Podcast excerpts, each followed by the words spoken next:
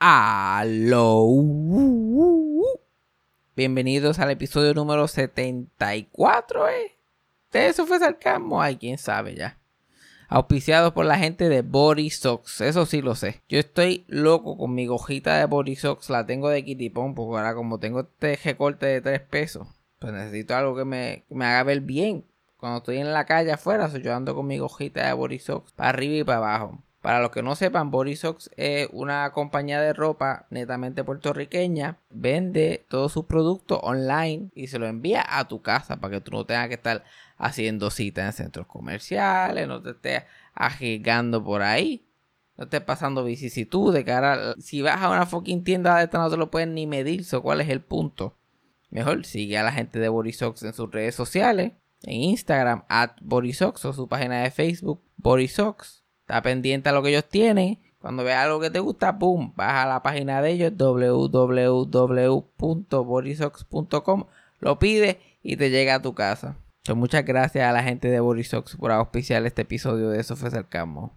En este episodio este, hago un recuento de las actividades que hice durante mi cumpleaños me voy cafre, pero cafre, por alguna razón me fui en un viaje ahí de bellaquera y me yo creo que es lo más cafre que yo me he ido en, los 74 episodios que hemos hecho.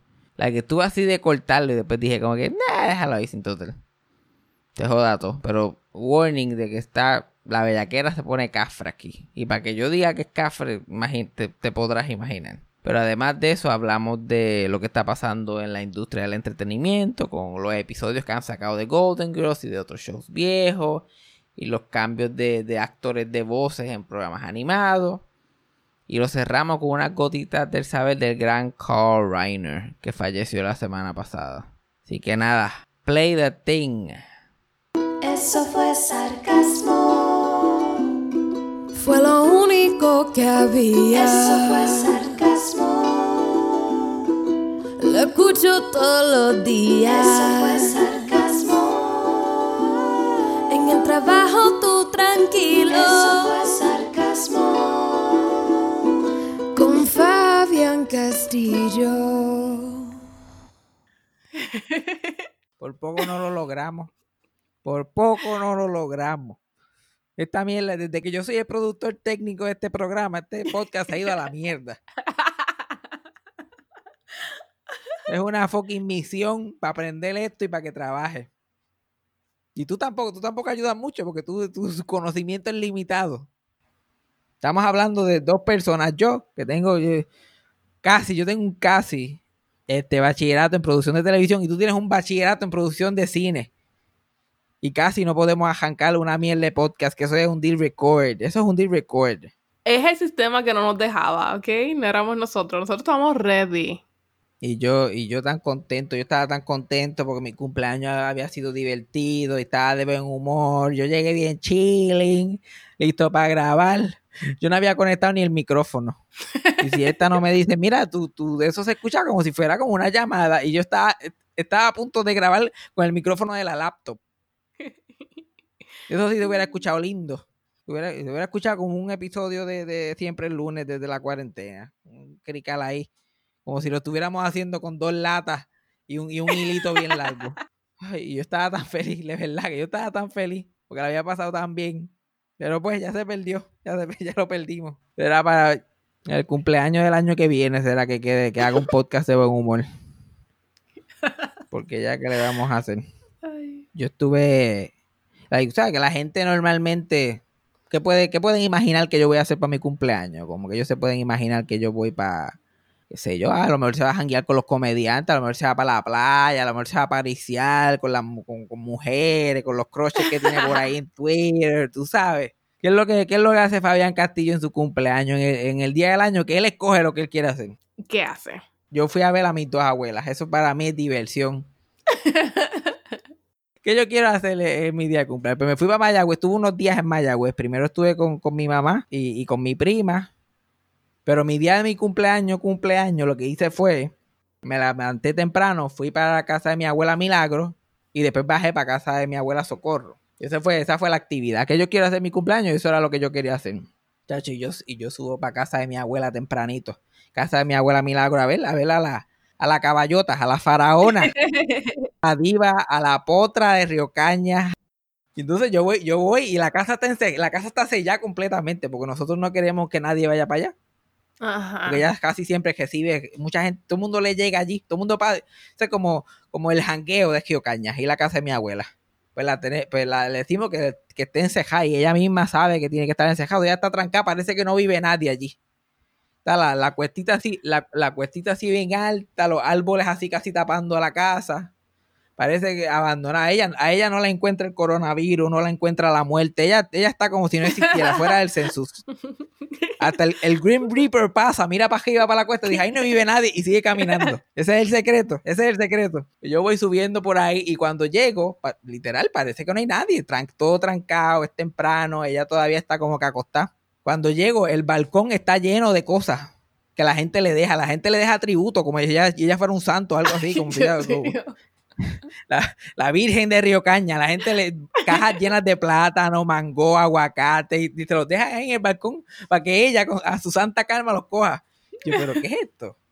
Ay, yo, sé, yo sé que yo me parezco a Milagro, pero yo quiero ser Milagro cuando sea grande. A mí me falta todavía. A mí me falta todavía y me falta bastante, porque la gente le deja cosas ahí como que, ah, No ofrendas ahí. hay que, sí, la gente le deja ofrenda y todo, está cabrón. Y yo, y, no, y, y- sé que está acostado porque es temprano, te, le toco la ventana y le tengo que, tengo que gritar que se entere el barrio completo para que me escuche porque está sorda. Y yo por joder le digo, buenos días, ¿le gustaría tener vida eterna? Pichao, pues ya se cree que son testigos de Jehová, soy a pichar, silencio total completamente. Y después le digo, mira, soy yo, FJ. Bien, y, ya- ahí empieza a quejarse, a janca ahí en fa. Ella lo que necesita es el pie forzado de que hay alguien conocido alrededor. Literal, yo le digo, mira FJ, y ella me dice, yo me estoy muriendo. Y yo, aquí empezamos, ¿eh? empezamos en grande. A jancamos como tenemos que jancar. Yo me estoy muriendo. Porque es que llega la vieja, porque la gente no sabe. La gente no sabe lo que yo paso aquí. Y yo, ya, ya yo estoy temblando, ya yo estoy temblando. Ya yo no sé si fue una buena idea o no venir para acá. Y mientras todo esto está pasando, ya se, se, se sienta en, en, en su, se levanta de la cama, se sienta en su silla. Yo escucho la, la silla de juega que hace pip, pip, porque así que prende. Y cuando yo escucho ese pip, pip, ya mi corazón empieza a latir. Se me quiere salir del pecho porque yo sé que esto va a empezar. Ajá. Y yo escucho, el- y yo escucho la sillita salir del cuarto, chocar con la pared y con la mesa del comedor, seguir moviéndose y va acercándose mientras ella sigue peleando, pero ya yo no, estoy, no se escucha muy bien porque está lejos. Yo escucho más la silla que, que a ella. Hasta que llega ¡pum! y abre la puerta. Muchacho, y tú pensarías que la que abrió la puerta fue Cher en su pick en el 77. Like, una cara de diva de como que, ¿qué, qué es lo que tú quieres? ¿Cuál es el problema? Ella con esa pose de, de estrella de Hollywood de, de los 40. Como si ella fuera lo más, lo más grande que ha parido madre. Porque eso es primero muerta que sencilla. Esa, esa es su actitud, esa es su cara. Pero sin embargo, tiene, pues, tiene puesto unos pantalones verdes con manchas blancas que no se sabe si es de pintura o de cloro. Encima no tiene una, una blusa puesta, tiene la bata. Tiene una bata puesta por encima y el pantalón. Ajá. Es una bata blanca con florecitas rosas chiquitas de dormir. Y encima de eso tiene como un overcoat bien largo puesto. Como que, como que de frío, porque le da frío. Tiene un overcoat así bien largo encima, que parece como una capa de Walter Mercado. Y el pasurín blanco, que Don, que Don King es un nene teta. Don King es un nene, del- el pasurín blanco, porque no se ha recortado, porque no ha salido de allí para nada en todos esos meses. Pasurín blanco enorme, peinadito para atrás. Una lambita de vaca así del, del, pasurín blanco. ¡fu! Y yo, chacho, ya es, es- esto es lo que yo quiero. Esto es lo que yo quiero. Así yo me, yo me quiero ver con esa actitud. Esta es la actitud que yo quiero a esta edad. Salir así de mi casa como si yo fuera la jodienda. Y yo, ¿qué es lo que está pasando aquí? Puñeta. Y con el zapatito ortopédico. Y entonces seguí con ella en su, en su horario de vida. Como que como llegué temprano, pues vi su horario, cómo ella se prepara, cómo ella, cómo ella vive su vida ahora, en esta etapa de su vida. Muchacho, y ella de momento saca esos paquetes de pastillas. Saca como nueve cajas de pastillas, algunas recetadas, algunas que aparentemente son solo para diversión, pero pues yo no me meto en eso. Ya para lo que falta que venga el gesto. Ya se zampa ahí un, un cóctel de pastillas y para adelante para allá. Y ahí ya, ya su, y después que se zampa lo- lo- sus pastillitas, pues ya está de mejor humor, ya no está peleando tanto, ya se siente bien, ya no tiene problemas, ya se mueve para, para allá y para acá. Y ahí estuve la mitad del día. Y la pasé cabrón. Yo estoy like, esto es lo que yo quiero. ¿Tú ves? Esta mujer, esta energía, esto es lo que yo quiero. Cuando yo llegue a esta edad, yo quiero estar igualito. Yo quiero estar vestido como los locos. Pero jurando que acabo. Este es el vibe. Este es el vibe que yo quiero. Este es el aesthetic. La casa dejada, las matas tapando la casa, la gente dejándome cosas. Yo no veo a la gente, la gente solamente me las deja. Me deja las cosas ahí. Yo metiéndome pastillas a diestra y siniestra ahí como me da la gana, pasando el tiempo y que se joda todo. Que pase lo que tenga que pasar. Esa, esa energía de ella está cabrona, porque ella, like, esto, por, esto es lo que separa a Milagro González de ustedes los mortales, dame informarle. Yo estoy allí, yo, yo puedo ayudarla, yo puedo hacer cualquier cosa. Ella no me pide ayuda para nada. Literal- literalmente, ella en vez de decirme, mira, tráeme agua, eh, quiero una botella de agua, yo voy a la nevera en un minuto, voy a decir, ya, prende la silla, se mete, se arrastra con la, la pared, se lleva el comedor enjedado, se queda ahí estancado un jato, está media hora cogiendo, bregando con la nevera para poder abrirla, abre la nevera, no ve dónde está la botella, la mira, la mira, la mira, y yo tengo que decirle, está ahí, está ahí, y ahí la encuentra, le mete un cuchillo para abrirla porque no, porque la, auto- la osteoporosis no la deja abrirla, y ella con un cuchillo se le peta por el mismo medio y, y la, y la tapita de plástico huele encanto. Y se lo toma ahí como si fuera una savage. Y yo, anda, para el carajo. wow. Yo, nena, pero yo estoy aquí. Está bien cuando estás sola, pero yo estoy aquí. Ella no, ella, ella, la que está cabrón, ella no, ella es tan independiente que ella no espera por nadie. Cogió y empezó a cocinar su almuerzo. Y ella cocina y ella se para, pone, apaga la silla de juega y esas sillas eléctricas se quedan ahí bien sturdy cuando las apaga. Y se para y hace lo que tiene que hacer y qué sé yo qué más. Pero ya, ya está en un punto que la pierna que le queda la tiene media mala. So ella se levanta con la pierna y la pierna no, le, no, no se le pone derecha completa. La pierna parece un 7. Y ella como quiera está parada cocinando con esa... Y yo, nena, pero yo te puedo ayudar. Y es que esto lo hago yo todos los días. ¿Qué cara? Siéntate tú ahí, que esto lo hago yo. Y yo que, y yo, y yo que sudo poniéndome las medias. y esa mujer con esa pierna ahí que parece un 7 ahí haciéndose esa como si no hubiera mañana. Ya cabrón. Y después, y ya- después que salí de allí, voy para casa de mi abuela Socojo. Pero antes de ir a mi, a mi abuela Socojo, quiero ir al cementerio porque quiero, visitar a todos mis abuelos. So voy para el cementerio. El cementerio está cejado. Y yo me bajo ahí hay, y hay un papelito que dice que el cementerio está cejado por coronavirus. Que no quieren que a los muertos les dé coronavirus. Ahí no hay nadie. Ahí no hay nadie. Ahí no hay empleado. ¿Por qué carajo está cejado? Y el, y el cementerio municipal. Hay un empleado del municipio que se está quedando en su casa y su único trabajo es abrir el portón por las mañanas y cejarlo por la tarde. Porque ¿qué hace alguien más en un cementerio? ¿Alguien me puede explicar qué es lo que hacen más en un cementerio además de eso? Los que trabajan en cementerio, por favor, déjenos saber. Sí, la verdad que al alcalde de Mayagüez, Guillito, se le fundió uno ahí. Y decía que, es que hay que, hay que proteger a nuestros mayores, si es que en el cementerio. ¿Qué clase? Y entonces mi, mi, mi abuela Socojo me contó que ya fue, ella fue el Día de los Padres al cementerio, porque lo abrieron para el Día de los Padres. Estaban cogiendo temperatura y obligando a la gente a usar mascarilla. Y yo, ¿a quién, a quién, carajo se lo ocurre? Si, si eso es al aire libre, ¿dónde, la gente, ¿dónde es que la gente se está aglomerando? ¿Dónde es que la gente se está aglomerando exactamente? Ay, señor. Pues estaba cejado. Pues, pues los saludé desde el portón. Yo espero que me hayan visto. Los veo, los veo después. Y me da gracia porque le dije a mi mamá, voy para el cementerio. Y ella, ¿pero para qué? Yo, ¿para qué? A conocer mujeres. ¿A qué tú vas al cementerio?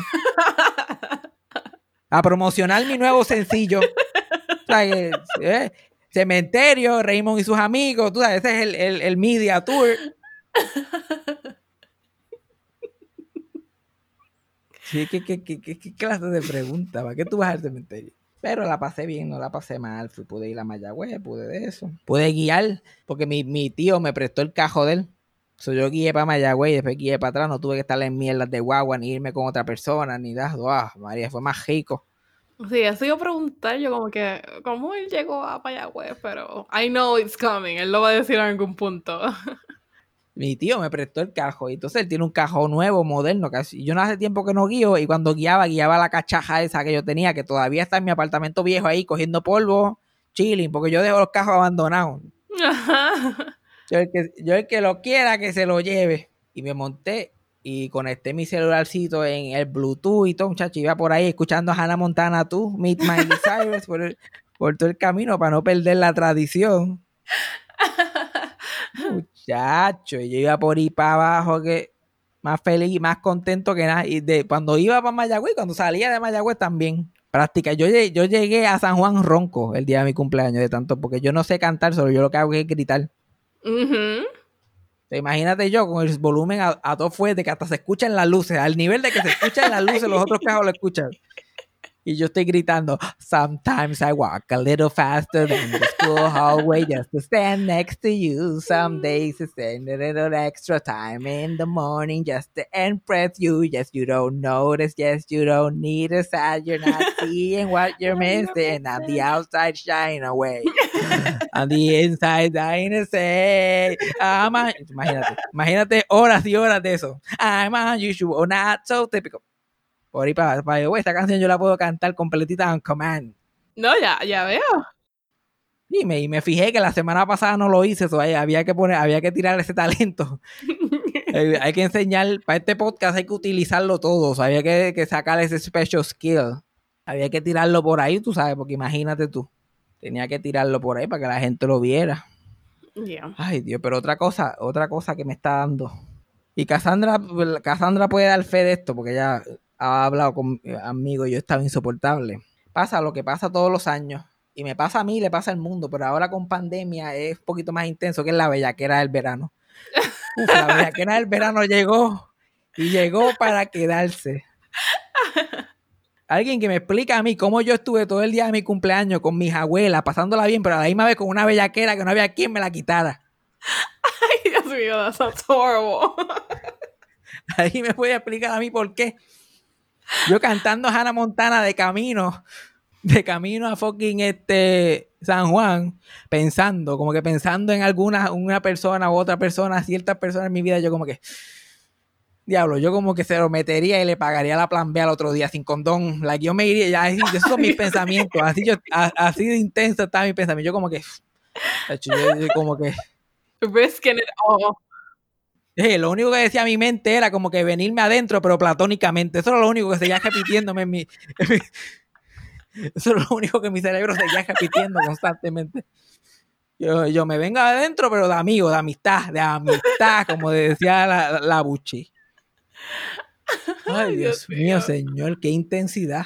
Y es yo, que no soy normalmente una persona que le gusta el sexo. Yo no me quiero imaginar a alguien que normalmente chicha. Ajá. Yo no me quiero imaginar porque yo no sé si es el cancer season, yo no sé si es retrógrado, yo no sé si, si es mi cumpleaños, pero Dios mío, señor, manda a fuego. Y tu sexting partner no fue enough. Ay, ya, ya, ya estoy dando una picha. Porque esa es la cosa, porque es que esa es la cosa, por eso, por eso es que a mí la felicidad no se me hace tan fácil. Porque yo no, yo no, yo no quiero la persona que está bellaca por mí, yo quiero la persona que no. Ajá. Qué jodienda. Típico. Es que es típico. Qué fucking jodienda, puñeta. Y ahí sexteándome todo el fucking día. Hubo una muchacha, yo quería nudes para mi cumpleaños, ¿sabes? De, de diferentes personas. Una muchacha me lo envió bien, bien contentamente, me lo envió, pero yo estoy como que, yo no quería de ella, though. Porque gracias. Paco, gracias. yo como que, ah, mi mente es una prisión, de verdad que sí. Mm, mi mente es una cárcel. Ay, entonces la cosa es que yo, yo creo que yo me voy en blanco 2020, por lo que estoy viendo. Porque yo creo la que la que me estaba sexting y yo estaba hablando de ella en estos últimos episodios, yo creo que escuchó el podcast, porque yo no sabía de ella en Oh. ya semanas. Soy yo, mira, para entretener, para entretenerlos a ustedes, para entretenerlos a ustedes, yo la sigo cagando. Yo la sigo cagando. Y eso es algo que mi papá ya me ha mencionado más de una vez, le está preocupado. Yo, mira, tú vas a tener que mudarte para Alaska para poder casarte o, o tener algún tipo de relación. Porque las espantas todas. Y no solamente las espanto, las pelo, pero sin piedad en el fucking podcast. Like, ¿Quién carajo quiere eh, estar conmigo si yo voy a estar pelándola todo- todas las semanas en un podcast? Pero pues yo, yo, ese es el sacrificio que yo hago por entretener, por entretenerlos a ustedes. Pero ahora, entre pandemia, ¿te acuerdas la otra muchacha que quería, que quería cuando yo estaba en Texas, me estaba escribiendo y quería conmigo? Ajá. Y yo le dije, mira, como que no es el momento, ya ella no me contesta los mensajes de texto, pues ella también se chismó porque ya habla ella del podcast. Y yo, pero es que la gente, es que la gente es bien graciosa, la gente, la gente me, me, me habla y son parte de mí, quieren entrar a mi vida, pero se creen que no van a terminar aquí. No, no, yo soy especial, yo soy nadie va a hablar de mí, él no va a hablar de Yo estoy hablando de ti en el podcast, pero en verdad tampoco es para que lo cojas tan a pecho. Exacto. Like, yo hablo, like, hello, yo hablo de mi mamá y mi mamá, es mi mamá, la gente sabe quién es mi mamá. Es más fácil. Yo estoy hablando de estas otras personas, yo no estoy diciendo nombres. ¿Cuál es el show? He mencionado nombres yo, Rocky, que diga Cassandra. No, no comáis. No he mencionado nombre, no he mencionado nombre, ¿cuál es el problema? Pero pues, me voy en cero este año. Este año sí que es verdad, no hay tres, ni cuatro, ni dos, ni una. Cero. Pero todavía falta la otra mitad del 2020. Vamos a ver. Pon un poquito de esfuerzo. ¿Me esfuerzo en qué? ¿Qué se supone que yo haga? ¿Cuál es el, cuál es el new normal en cuestión de, de- de relaciones? En pandemia y, y fucking cricales y hashtag Black Lives Matter. Yo no sé cuál es. No sé qué se supone que yo haga. I don't know, pero lo que estás haciendo, that's not it. No, no, en verdad que no, eso no es. Esa es la otra cosa, tampoco me ha venido tan mal, como que. Pero, pero lo que yo normalmente no me importa tanto, la verdad que yo pues picheo, la mayoría del tiempo picheo y no me importa, porque la mayoría de las personas que se han acercado a mí, yo le he dicho que no, o, o como que pues, no, sabes, trato de ser lo más honesto posible. Y después cuando me dan estos ajebatos de bellaquera, no hay nada, no hay nada cerca, no hay nada que aparezca. Y no hay nada, y no hay nada menos atractivo que uno fucking este bellaco tratando de tirarla a, personas. Que eso se, eso se nota a una milla de distancia. Oh, yo, yo estoy destinado a morir. Yo solamente estoy interesado en la persona cuando estoy bellaco y, y eso no es appealing para nadie. Y no, y no, por lo menos al sol de hoy no he conocido a nadie interesante anyway. Por lo menos que se, que, que me, que se guste de mí para atrás. O, you know. Mira, a ver si una listener, que no, tú no sabes, si es una fan. Va, yo cogí ya dos o tres listeners. la- Nadie se acuerda de ay, papá. Ok. que después terminé, ya hasta le dediqué un episodio a ella. Y yo con ese show de como que, ay, ah, ja, ay, papá, y, que no iba a estar con ella porque decía, ay, papá, y bla, bla, bla, y qué sé yo qué más. ¿Tú sabes cómo yo me arrepiento de eso, de eso ahora? It's like, fuck. Ah. Pero la bellaquera del verano strikes again. Pobre de nosotros. Lo otro, tú sabes que los otros días gente, la gente, me, la gente que escucha este podcast me escribe. Y, y nada, a mí me gusta siempre contestarle y, tener correspondencia con la gente, saber qué están pensando y, y, qué le gusta, qué no le gusta y eso. Y una persona, un hombre, me escribió los otros días que cómo él podía chichar, de cómo él podía conseguir mujeres. Y yo, pero tú has, tú has escuchado este, tú has escuchado este programa antes, anteriormente. Yo tengo cara de que tengo el secreto, porque, Tacho, de verdad, si esa es la impresión que yo te he dado, lo siento mucho. Eso fue algo que Yajaira hizo con la edición en los episodios pasados. Yo no tuve nada que ver. Yo no, yo no sé quién te dijo a ti que yo lo tenía figured out, pero definitivamente que no. Lo único que yo sé es que a nadie le gusta a alguien que está desesperado. O sea, si está, si está bellaco, ese no es el momento para conocer gente ni nada por el estilo. Y yo no tengo la fuerza de cara ya tampoco para fingir interés en alguien solamente por algo físico. Ajá. O sea, la cosa cada vez se complica un poquito más. Entonces tampoco tengo chavo para estar comprando contenido constantemente. So, no sé. No sé qué, qué, qué es lo que me espera en este mes. Tengo- voy a tener que, que aguantar. Voy a tener que buscar qué hacer con mi vida. Empecé a, a aprender a tejer. Hacer máscara. A hacer máscara. Like, ustedes las mujeres tienen suerte. Ustedes las mujeres tienen suerte porque los juguetes sexuales funcionan bastante bien. Like, ustedes tienen, ustedes compran unos juguetitos y pueden comprar mucho, tener una colección, tenerlo en el baño. Hay variación y tú puedes llegar, tú puedes llegar. Es más, honesto, pff, ¿quién- ¿de qué estamos hablando? Tú puedes pasarla mejor con un juguete de esos que con cualquier hombre, con la mayoría de ellos. Pero en el caso de los hombres, esos juguetes sexuales como que definitivamente no es lo mismo. Porque yo puedo comprar una muñeca esa inflable y que tenga todo eso realista y que se siente qué sé yo qué más. Y es que tienen tetas y culos y chochas y, y hasta orejas y, y- y esa mierda. Y número uno, que un culo de goma jamás va a tener ese olorcito a culo. Hasta, hasta que alguien no embotelle ese olor a culo. Hasta que alguien no lo embotelle y, lo- y yo pueda echárselo un spraycito hacia la cama y huelerlo. No, no, no vamos a llegar a ningún lado. No vamos a llegar a ningún lado. Porque es que, que eso, eso es honestamente 90% porque yo lo hago. Eso, no, eso, eso es lo que yo estoy buscando. Ese olorcito a culo nada más en la mañana. ¿Qué fonifo, Cassandra? ¿Qué fonifo? Bueno, estamos hablando aquí de la... sí, por favor. Tú, mira, yo- no, por favor. Tú no, eres una mu- tú, tú no sientes y padeces. Estamos hablando aquí como adultos. Hasta que eso no lo puedan embotellar, yo no voy a poder bregar con juguetes sexuales. Otra cosa es que normalmente cuando yo comparto con otro ser humano y chingo con ese otro ser humano, yo no tengo que limpiarlo después. Ese ser humano se limpia solo. Imagínate, no hay nada, no hay nada más horripilante. Este podcast se fue, se fue, se fue X de momento. Se fue R. Ay, mi madre. Le voy a decir a mi, le voy a decir a mis padres y a mis padrinos que desconecten ahora si quieren. Esta es su oportunidad.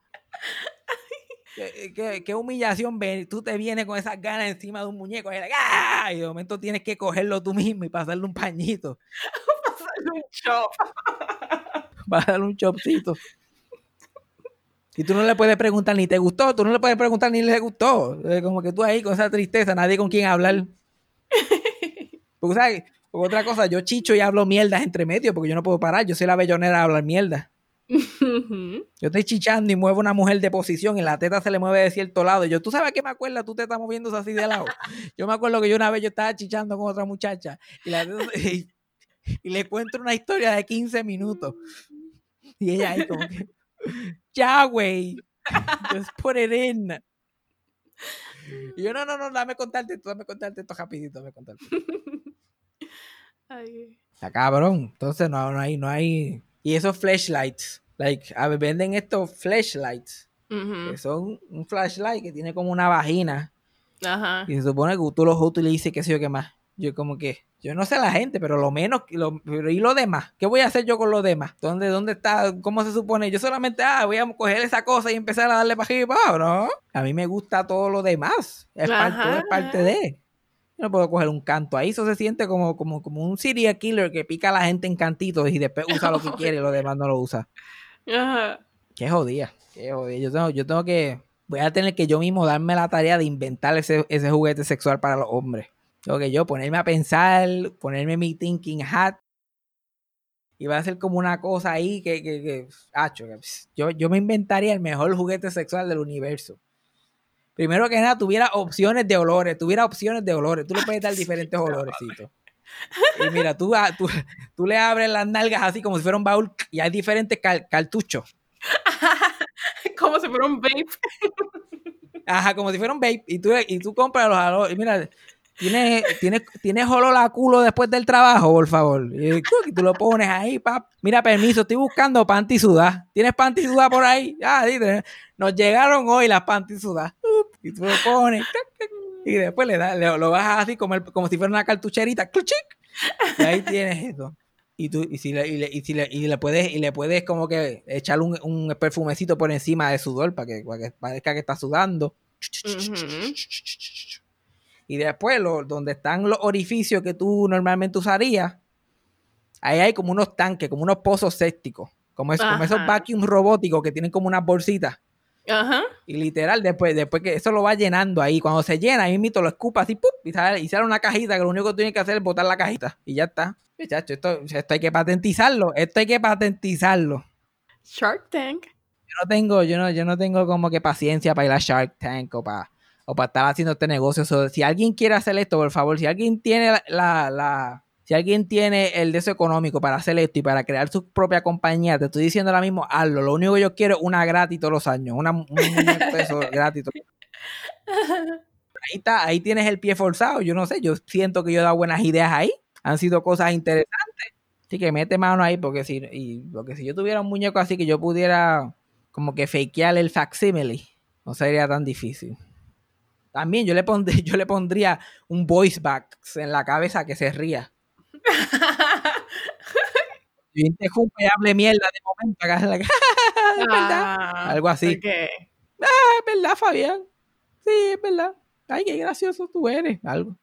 Sí, la- porque la validación es otra parte importante para mí del sexo. Bueno, la la- yo, yo, he, yo he dedicado la vida entera a la va- validación femenina, pero en el sexo también se incluye. Chacho, eso sería un palo, eso sería un palo. Lo único que faltaría es, es poder mandarla a hacer de, de- de- de gente que tú conoces.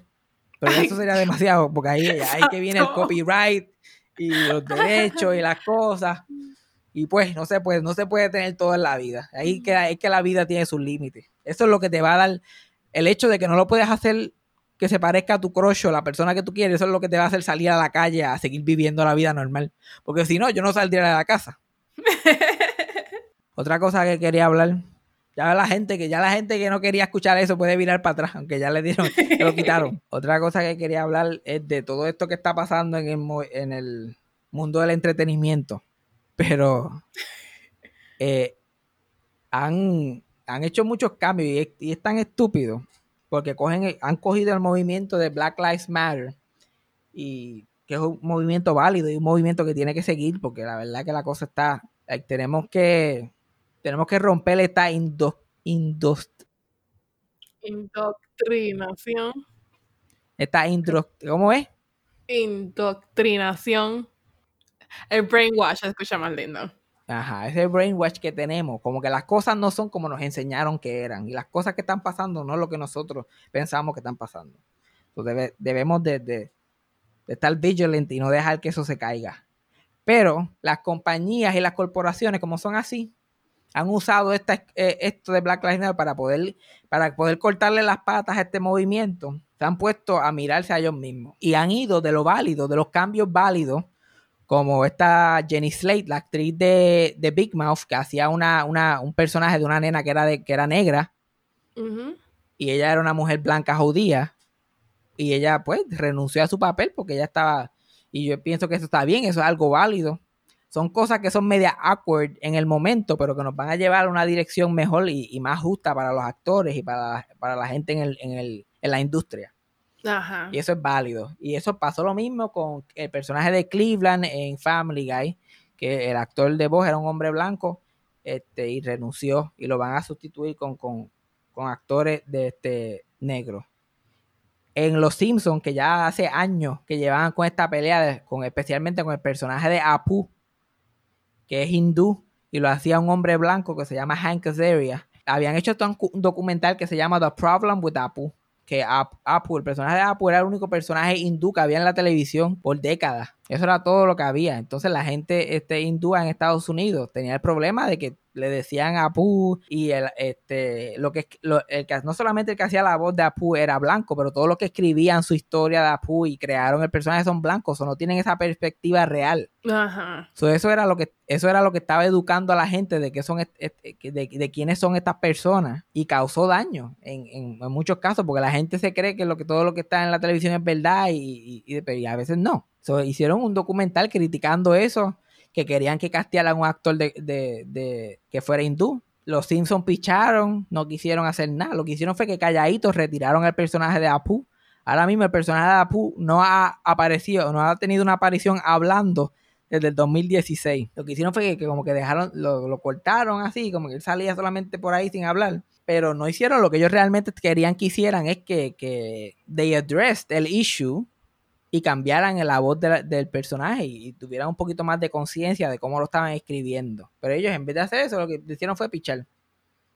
Pues ahora, con esto del movimiento de Black Lives Matter y todo esto, la presión llegó a ellos y ellos finalmente anunciaron que ningún actor blanco iba a ser un personaje de color. Eso no solamente significa Apu, significa este Carl, el amigo de Homero, que también lo hacía Hank Azaria, el oficial Lou, que también lo hacía Hank Azaria, que ese hombre hizo una, hizo una carrera haciendo voces negras en los Simpsons. Exacto, lo que estaba pensando. Y este y el Dr. Hibbert, que lo hace otro actor del elenco, se llama Harry Shear. Y lo que, lo que ellos lo que los Simpsons anunciaron, porque este Big Mouth y Family Guy dijeron que iban a sustituir al actor. Pero interesantemente, los Simpsons, lo único que dijeron fue que ya no iban a hacer esos papeles, como que esos papeles no iban a hacer, no se iban a hacer por hombres blancos.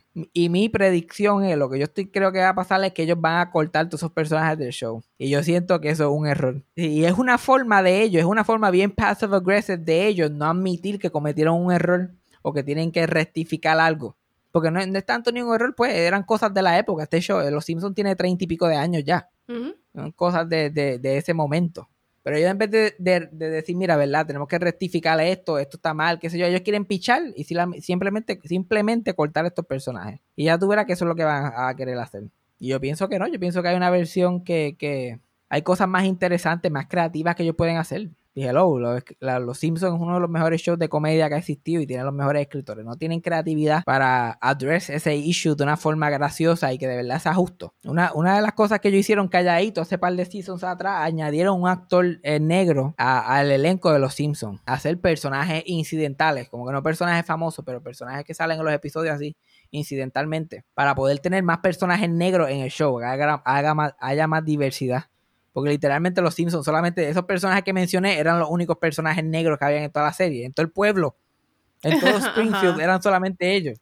Hay, un, hasta un- hay hasta un episodio que todos ellos están en un carro, en un convertible, y Homero le pasa por el lado y dice, poder negro, poder negro. Y está Dr. Hibbert, Carl, Lou y todo ellos. So, yo no sé, definitivamente yo creo que los van a cortar. Ya cortaron a Pooh y a la esposa, eh, y a la esposa, que también lo hacía una mujer negra, una mujer blanca. So, veremos a ver qué pasa ahí. Otra cosa que están haciendo, que esto de los Simpsons y, y- y esto de estos de estos caricaturas, esto es válido. Ajá. De lo válido, se fueron a lo medio, medio cuestionable. Que empezaron a eliminar episodios de programas viejos en las plataformas de Netflix, Hulu, cualquier cosa que tuviera algún tipo de comentario racial o tuviera blackface o tuviera cualquier cosa que ellos podían ser, empezaron a quitarlo. Tina Fey fue, se acercó a NBC Universal, que son los dueños de 30 Rock, el show de ella, y le dijo que por favor quitara los episodios y ella se disculpó, como ella misma hizo ese acercamiento. Y es como que eso está medio meh. Se siente como ella tra- tratando de llamar la atención y ella este, tratando de, de- estar adelante del escándalo. Ella, antes de que la descubran y la cancelen, ella está tratando de como que no, no, no. Yo me dice, ah, yo estoy bien arrepentida de lo que yo hice. Ya, ok. So, está, está medio dubious, pero yo acepto, ok, chévere. Hay episodios que son un poquito muy fuertes. Ella se fue como que muy al garete con, con la sátira racial que hacían el show de vez en cuando. Y ahora, en esta época, no refleja muy bien. Pero de ahí se han ido, ya están en lo absurdo. Ya están en lo absurdo, han empezado a quitar episodios que tú dices, pero ¿de qué carajo tú me estás hablando? Like, esto no es para tanto. Like, esto no es lo que la gente... El primero fue un episodio de la serie Community. Hay un episodio de la serie Community que fue quitado de, las plata- de todas las plataformas y de syndication en repeticiones en televisión. Que es un capítulo de que ellos juegan Dungeons and Dragons, que by the way es uno de los mejores episodios de la serie y lo quitaron. Una de las cosas que pasa en ese episodio es que ellos están jugando Dungeons and Dragons y el personaje de que hace Ken Jeong, que es el hombre este asiático que sale en The Hangover, que él sale en ese show, él, él es un morón en esa serie, él está literalmente like mentally ill en ese show. Y él llega a jugar Dungeons and Dragons y él no sabe que es un show, que es un juego role playing, pero tú no te tienes que disfrazar. So él llega disfrazado como un dark elf. So él está pintado de negro completo y con una peluca blanca. Y, una, y uno de los personajes del show, que es una mujer negra, dice como que, are, we just gonna ignore that hate crime? Y eso es, eso es todo lo que pasa en el episodio. El episodio completo fue eliminado. Borrado completamente de la historia porque alguien se iba a ofender por eso. Yo siento que no creo que alguien se iba a ofender por eso. O si alguien se ofendía no iba a ser la mayoría. O por lo menos cortar esa parte o algo así. Cortar esa parte porque es una parte de par de segundos. No, el episodio completo se fue a ajuste. Y yo estaba como que esto es medio ridículo, pero pues, you know, cosas que pasan. Ellos están tratando de distraer para que esto de Black Lives Matter, la gente se po- porque ellos hacen esto para que la gente se ponga a pelear sobre esto, sobre esta estupidez, si el episodio está o no está en Netflix. Y se olviden de George Floyd, se olviden de la brutal policíaca, se olviden de todo lo que está pasando. Y yo le dije, dale, pues olvídate, pues. Typical. Pero hasta que me tocaron las Golden Girls. Y ahí fue que yo me alteré. Ahí fue que yo me alteré. De momento yo me levanto y un capítulo de Golden Girls lo quitaron de Hulu. Y ya, ya aquí esto se jodió. Ya yo, yo me encojoné. Y el capítulo que quita, yo creo que es hasta más estúpido que, que- el episodio de Community. Hay un episodio de los Golden Girls, el que eliminaron, es que el hijo de Dorothy, que tiene veintitantos años en ese momento en el episodio, se va a casar con una mujer negra. Y Dorothy no tiene problema con eso, se sorprende, pero no tiene problema con eso. Lo que ella tiene problema es que la mujer tiene este cuarenta y pico de años y no quiere que él se que y tiene canas y todo, no quiere que él se case con ella porque es muy mayor. Después resulta que la familia de esa mujer negra no quiere que ella se case con el muchacho, con el hijo de Dorothy, porque él es blanco. Y pues y la pelea del episodio y bla, bla, bla, y al final descubren que no son tan diferentes, nada, bla, bla, bla, lo mismo es siempre cliché.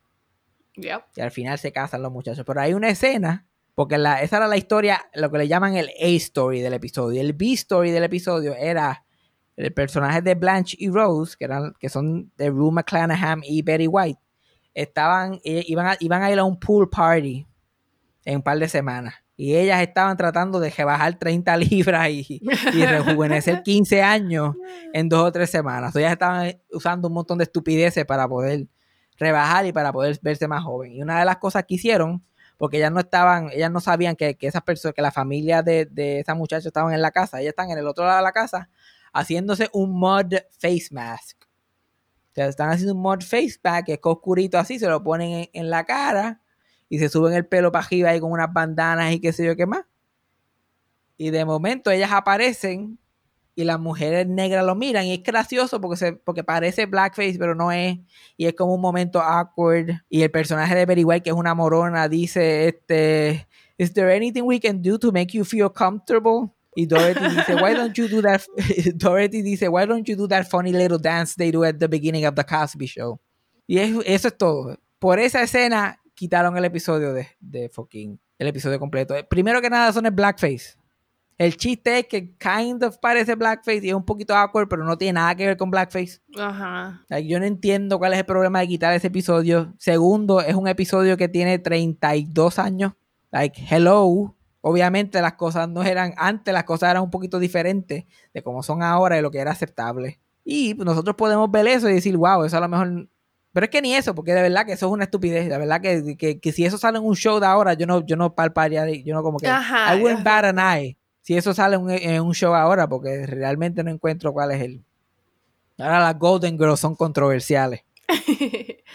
me escribieron, me escribieron de también, porque ha estado, yo no sé si tú lo has visto, pero se ha ido viral como que una escena de un episodio de Golden Girls que están hablando de la, de la, del Confederate flag la bandera de la Confederación. Y es un episodio de que Blanche, porque ella es una sureña de Atlanta, y ella está bien orgullosa de su herencia como que sureña, ella está poniendo la bandera así en diferentes sitios. Y muchacho que es negro, está ofendido por esto, un amigo de ella, está ofendido y quiere que lo quite. Y, tienen una discusión porque ella no entiende por qué. Y va, va, va, va, va, va. Que by the way, el actor es Don Cheadle, el que hace, el que ahora sale en las películas de Marvel y todo. Ah, ya. De. Yeah, The War Machine. Ajá. Ajá, pues ese mismo. Pues esa, by the way, ese fue su primer trabajo ah. en, televisión, fue ese papel. Porque la gente está diciendo por ahí que eso es un capítulo de los Golden Girls y eso es un error. Eso no es un capítulo de los Golden Girls. Eso es un capítulo del spin-off después que los Golden Girls se acaba, que se llama The Golden Palace. Porque los Golden Girls se acabó porque la actriz que hacía de Dorothy, B. Arthur, renunció al show. Cuando se acabó el contrato, ya dijo: Yo no quiero hacer más nada, me voy para el carajo. Ya yo tengo suficiente chavo. Y como el show todavía lo estaba viendo mucha gente, ellos decidieron, ok, pues vamos a, hacer, vamos a cambiar el show un poco y seguimos haciéndolo de otra forma. Y, el, y el plot que se inventaron es que las otras, las otras tres que quedaban venden la casa y compran un hotel y empiezan a correr un hotel. Y Dan Cheadle era el Mr. Mosby del, del, hotel. Del hotel. Y ese es el episodio. Y la gente está diciendo, mira, ¿viste ese capítulo de Golden Girls? y yo como, eso no es Golden Girls, whatever. Yo, yo, bien nerd, yo, actually, eso no es Golden Girls. ese es el spin-off que duró una sola temporada del 1993. es una estupidez, ¿verdad? Es una estupidez. Vamos a enfocarnos en... hay cosas que son válidas y hay otras cosas que no. Es como quitaron a Gun with the Wind de HBO Max y todo el mundo formó un escándalo y desde el principio dijeron lo vamos a quitar por unos días en lo que le podemos un, un warning al principio que da contexto histórico de lo que está pasando, ta, ta, ta, ta, ta, ta. Y pusieron la película otra vez. Hello, ¿cuál es el show? ¿Y cuánta gente la ha visto de verdad? ¿Y cuánta gente la iba a ver? ¿Cuánta gente iba a ver la película del 1939 sobre la guerra civil? Que, by the way, esa película, la, la, Hattie McDaniels, que es la que hace del personaje de la Mami, lo que se le llamaba en esa época, de la, de la esclava que estaba en la casa, este, ella fue la primera mujer negra en ganarse un Oscar por ese papel. Mm, es una película importante, solamente por, por eso nada más, ya es una película importante. La primera mujer negra en ganarse un Oscar fue por hacer de esta esclava en este papel.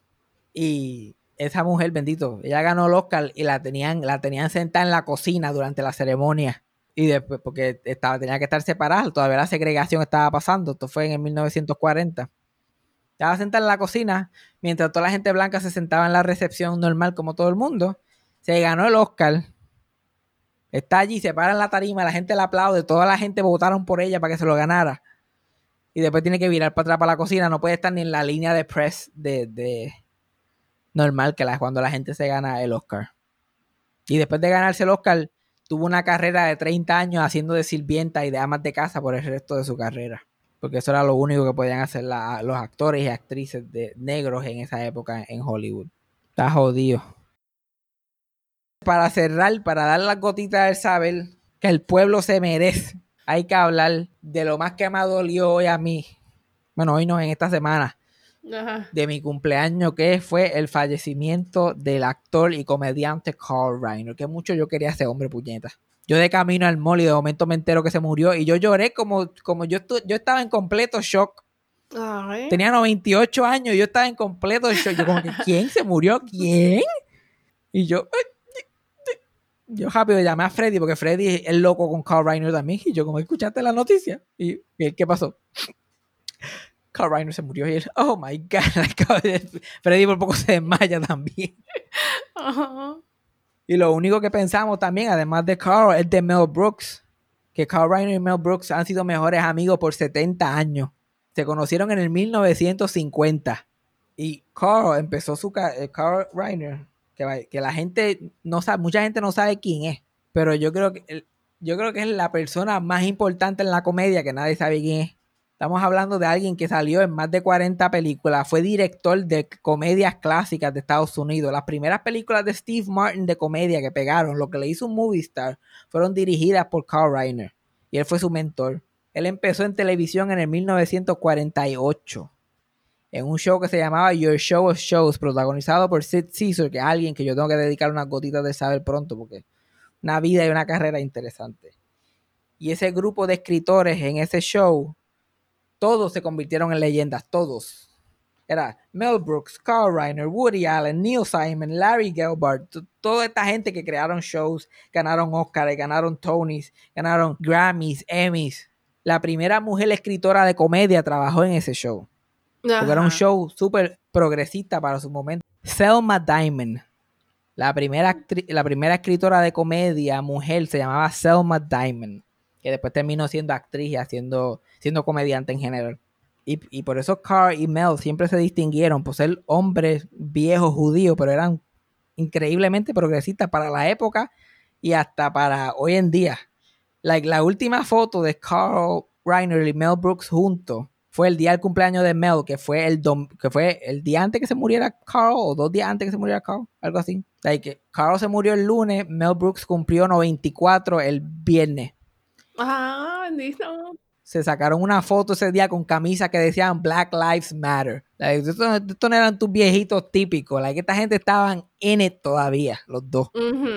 Y Carl Reiner protagonizaba ese show en los 50. Era el straight man, lo que se llama el straight man, que era el que el comediante Sid Caesar le hacía todos los chistes a él y él actuaba como el, el serio. Pero era escritor también, al igual que Mel Brooks. Y la forma que, que conoció a Mel Brooks fue que Mel Brooks un día entró siendo uno de los escritores, y Carl no lo conocía, y este, estaba haciendo, porque le gusta improvisar y joder, estaba haciendo de un Jewish pirate.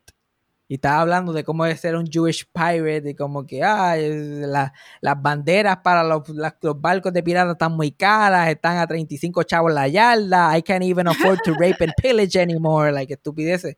Y Carl Reiner le dio mucha gracia a eso. Y, y pensó, como este tipo es bueno improvisando, yo debería trabajar con él en algo algún día.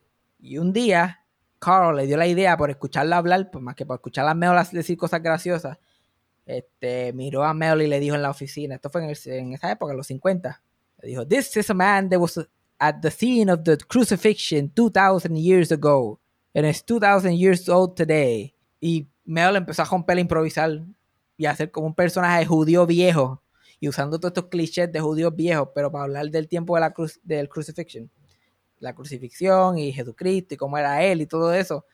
Fue súper gracioso. Terminaron haciendo un comedy album sobre eso y se convirtió en uno de los comedy albums más exitosos de Estados Unidos.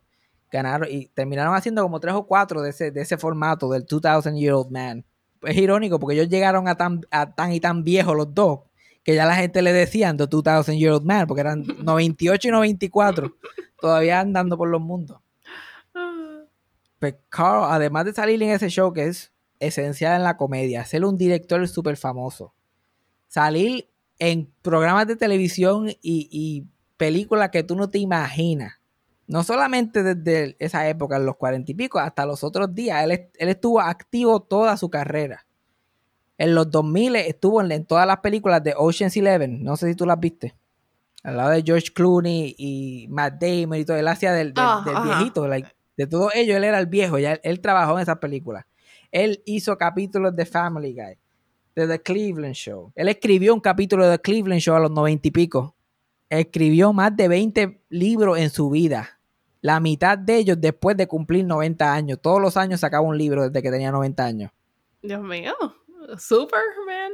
El cabrón no, el cabrón no paraba y siempre tenía su finger on the pulse de la cultura. Like, él, no, él, no, él no es de estos comediantes que después están like, ay, la comedia ya no es como era antes, like, a mí no me gusta la comedia. ni-". Él no solamente fue un comediante exitoso toda su vida, pero estuvo ahí constantemente, like, can, can, can, can, can, todas las épocas, desde, desde, el, desde el final de la Segunda Guerra Mundial, que él fue uno de los soldados, hasta el día que murió. Ese hombre estaba like, produciendo por ir para abajo a todo lo que da. Por eso que yo pensaba que no se iba a morir nunca. de todos, todos los años sacando un libro nuevo. Y tuiteando. Porque él tenía un Twitter desde el 2012, tenía una página de Twitter que él mismo tuiteaba. Y él decía que él tenía que tirar un tweet al día mínimo. Y él, era tan. like, si, al- si algo es realmente el legado de Carl Reiner, es lo wholesome que era. Y lo empático que era con la gente. Like, no hay. Los comediantes, por, por you know, admitido, la mayoría de ellos son unos huele bichos. Y Carl Reiner era una de las personas más buenas que tú te podías imaginar. Él escribía un tweet y los escribía él mismo, no era que le decía a alguien que los tuiteaba. Tenía una, tenía una Mac enorme al lado de su sillón, que ya no podía ni caminar. Y él tuiteaba y tú sabías que era él porque habían comas mal puestas, letras que no iban, porque él no veía casi el teclado y qué sé yo qué más. Y escribía un tweet y si cogía muchos likes y muchos retweets, que él murió con 300 y pico de mil followers en Twitter. Si cogía muchos likes y retweets, él tuiteaba después sobre el otro tweet. Like, thank you so much for the reaction of my tweet today. I was very honored that everybody enjoyed it, blah, blah, blah. You're like, ah, este fucking tipo es tan wholesome. Es like, ay, a todo el mundo le, le gustó mi tweet. Dame de- darle las gracias a la gente por enjoying my tweet about Donald Trump being an asshole. O que lo odiaba a Donald Trump a muerte. Y a los 98 años, lo único que le quedaba por hacer era, él él decía que lo único que quedaba por hacer era ver que Donald Trump saliera de la presidencia. Y lamentablemente el tiempo no le dio. Estoy, estoy all over the place porque hay tanto que hablar de este hombre que, que es demasiado. Él fue el, el creador y productor de The Dick Van Dyke Show, que es uno de los gold standards de sitcoms todavía. Actualmente está en Netflix. Ujú. Es basado en la vida de él, porque él era un escritor en el programa Your Show of Shows y estaba, y, estaba casado y tenía un hijo y qué sé yo, y él quería hacer un show sobre eso, sobre un comedy writer, su vida en el trabajo y su vida de familia. Lo escribió, grabaron un pilot y el pilot a nadie le gustó. Y uno de los productores del show le dijo, you know, the script is pretty good. We're gonna try it again, but we're gonna get a better actor to play you. Y así hicieron. Y el que castearon fue a Dick Van Dyke. Y se convirtió en un palo, uno de los clásicos de la comedia. Una de las cosas más brillantes que Carl hizo cuando estaba haciendo The Dick Van Dyke Show es que él decidió en ese momento, que el programa creo que empezó en el 60 o en el 59, que el show no iba a tener ninguna referencia de lo que estaba pasando en el momento. Ni de gobernadores, ni de actores, ni de artistas, ni de, nada relacionado a la época, porque él quería que el show tuviera vigencia en cualquier época. Ok. Tratar de ser lo más neutral posible. Por eso que el show todavía se repite hoy constantemente. Y mucha gente, muchas generaciones le gusta porque lo puedes entender perfectamente. Like ahora, ahora con su muerte van a transmitir episodios de The Dick Van Dyke Show en CBS y siempre cogen unos ratings. Y ese show fue el que descubrió a Dick Van Dyke, que todavía está dando tumbo por ahí, que tiene como 93 o 94 años. Y a Mary Tyler Moore, que después se convirtió en un fenómeno también. Ella hizo de la esposa de, de la esposa de, de Dick Van Dyke en ese show. Se casó, eh, estuvo casado con su esposa 65 años. Y su esposa era 8 años mayor que él. Oh. Él la conoció cuando él tenía 20, ya tenía 28, que en esa época era. Tú casarte con una mujer que es jamona, porque a los 28 años tú no estás casada, en los 40 tú eres jamona. Ajá. Se casó con ella, estuvo 65 años casado con ella y la adoraba. Y tú sabes, y, la de- y una diferencia de edad de casi 10 años, especialmente de un hombre y una mujer, empieza, ¿sabes? Empieza, en la mayoría de los matrimonios causa problemas, porque la gente es tan vanidosa. Ajá. Y ese hombre adoró a esa mujer hasta el día que murió. Like, ella se murió a los noventa y pico y no tenía la salud que tuvo él en, esos años. O ella estuvo en cama, ella estuvo bien enferma y ese hombre se dedicó a esa mujer hasta su último suspiro. Y desde el día que ella murió hasta ahora, hasta esta semana que él, que él falleció, él escuchaba, ella era cantante y él escuchaba su- los, los discos de ella todos los días mientras comía desayuno.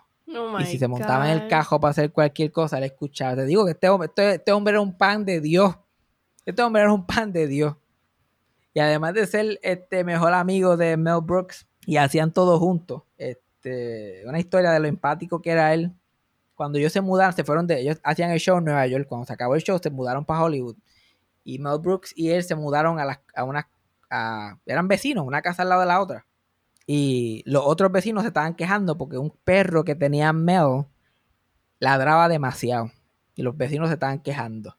Y en esa época, esto fue como finales de los 60, principios de los 70, habían estos collares que le daban un electroshock a los pejos cada vez que ladraban, Yeah. para que dejaran de ladrar. Y Carl le consiguió el collar a Mel para que se lo pusiera al pejo. Ah, yo, yo te lo consigo, qué sé yo. Y se lo consiguió. Y antes de llevárselo a Mel y ponérselo al pejo, él se lo puso él mismo en el cuello y ladró. Y dijo, mierda es que tú le vas a poner esto a ese pejo. Mierda es que tú le vas a poner esto a ese pejo. Like, él tenía tanta empatía que él pensó en el pejo primero. Dame ver cómo es esto de verdad. Y se lo puso así por encimita y dijo, like, Park, ay, coño, puñeta. Oh Like, no, God. cabrón, no. A mí, a mí me importa un carajo los vecinos que nos demanden. Tú no le vas a poner eso a ese- fucking pejo. Se ganó 12 Emmys en, en- en su carrera, by the way. 12 Emmys y un Grammy. Like, ¿Cómo es posible que la gente no sepa quién es este tipo? Y este tipo tuvo una carrera más exitosa que el carajo. Ajá. Todos sus hijos terminaron siendo, la mayoría de ellos terminaron siendo famosos. El más famoso de ellos se llama Rob Reiner, que es un director de cine. Gente moderna, como que gente de nuestra generación lo pueden conocer como el papá de, de, de Jesse en New Girl. Oh. Si la gente que ha, la gente que ha visto, la gente que ha visto New Girl, ese, ese, vie- ese viejo que tiene setenta y pico de años es el hijo de este tipo. Y él es un director famoso. La película más famosa que él dirigió se llama When Harry Met Sally, que es una de mis películas favoritas. Le he dicho a Cassandra 90 mil veces que la vea, no la quiere ver. Si alguno de ustedes la sigue en Instagram, escríbale. Su Twitter es at 2punkforthis con X al final. Tuiteen, díganle que la vea. Y una de las la escena icónica donde están hablando, Harry y Sally están hablando que, las mu- que las mujeres fakean los, or- los orgasmos, pero los hombres se dan cuenta. Y que a él nadie nunca le ha fakeado un orgasmo. Y ella comienza a fake un orgasmo en medio de un cafetería a toda boca, súper real. Y él está ahí en shock y ella está ahí, yes, yes, yes, dándole palmetazos a la mesa como no tienes idea. Y al final de esa escena, una mujer llama al mesero, una mujer mayor llama al mesero y le dice, Oh, how was she having? Esa, esa mujer que sale en esa escena es la esposa de Cole Reiner, mamá del direc- la, la mamá del director de esa película. Además de, de mantenerse activo en, en- en la comedia y en todo esto hasta que murió, bueno, Parks and Recreation, Two and a Half Men, you name it. La razón que empezó su carrera, yo mencioné anteriormente en un podcast, fue que un, capitán que estaba en el ejército le dio la oportunidad de hacer shows de comedia en el ejército durante la guerra. Y ese capitán terminó siendo el esposo de Betty White años después. So, No. Betty White y él terminaron siendo close. Y como Betty White y él tienen la misma edad, en los últimos años, cuando Betty White salía en shows y necesitaba un novio, siempre llaman a Carl Reiner. Like, hay un montón de shows en estos últimos años en sitcoms que el novio de Betty White siempre era Carl Reiner en cualquier cosa que ellos hacían juntos. Salieron en Toy Story 4 juntos. Like Carl, Mel Brooks, Carl Reiner, Betty White y Carol Burnett tuvieron papeles en Toy Story 4. Esa fue la última película que él hizo.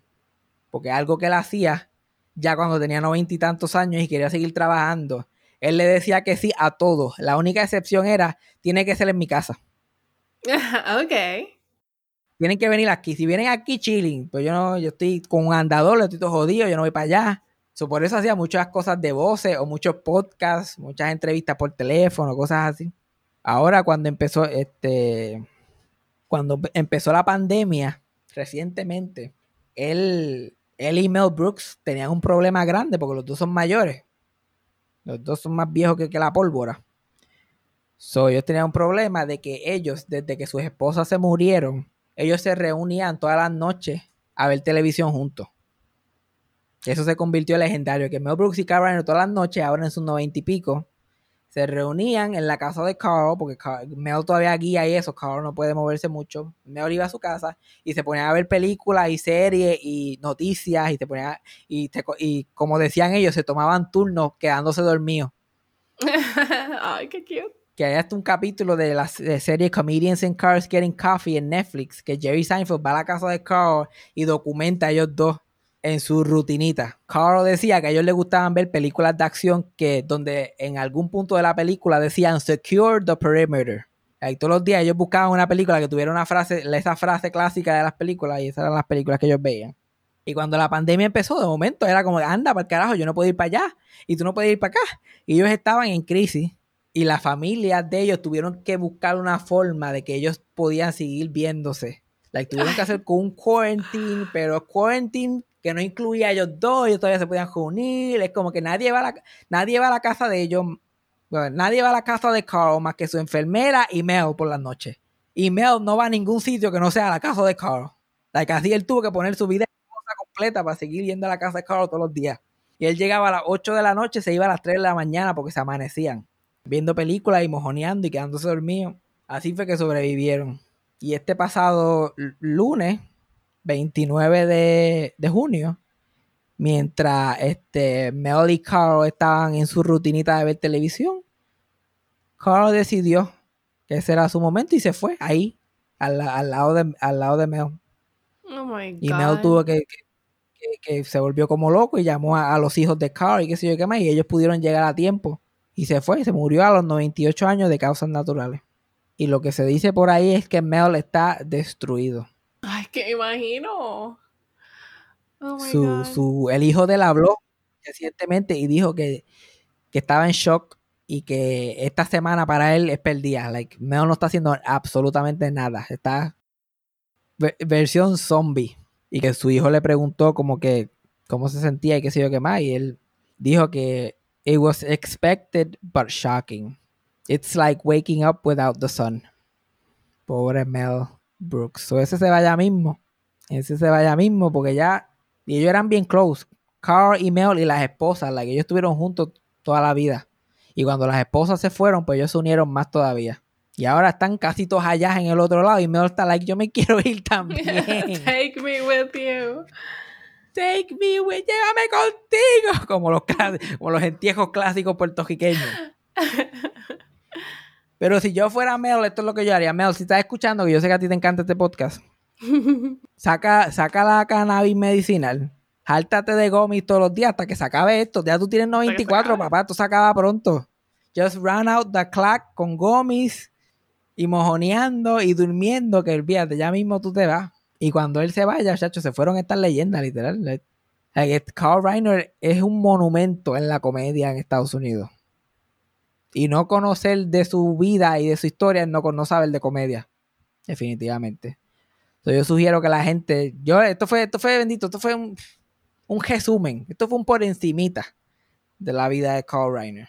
Y que le sugiero a la gente que vean documental, hay un documental en HBO Max que él habla de llegar a los noventa y pico años, que se llama If You're Not in the Obit, Eat Breakfast. Hay un chojo de podcast que él salía, él salía muchos podcasts, hay un montón de entrevistas de ellos dos juntos está el capítulo de Comedians in Cars Getting Coffee, está The Dick Van Dyke Show, está la película The Jerk de Steve Martin, like averigüen, busquen cosas, busquen comedia, porque de verdad que el tipo era un genio.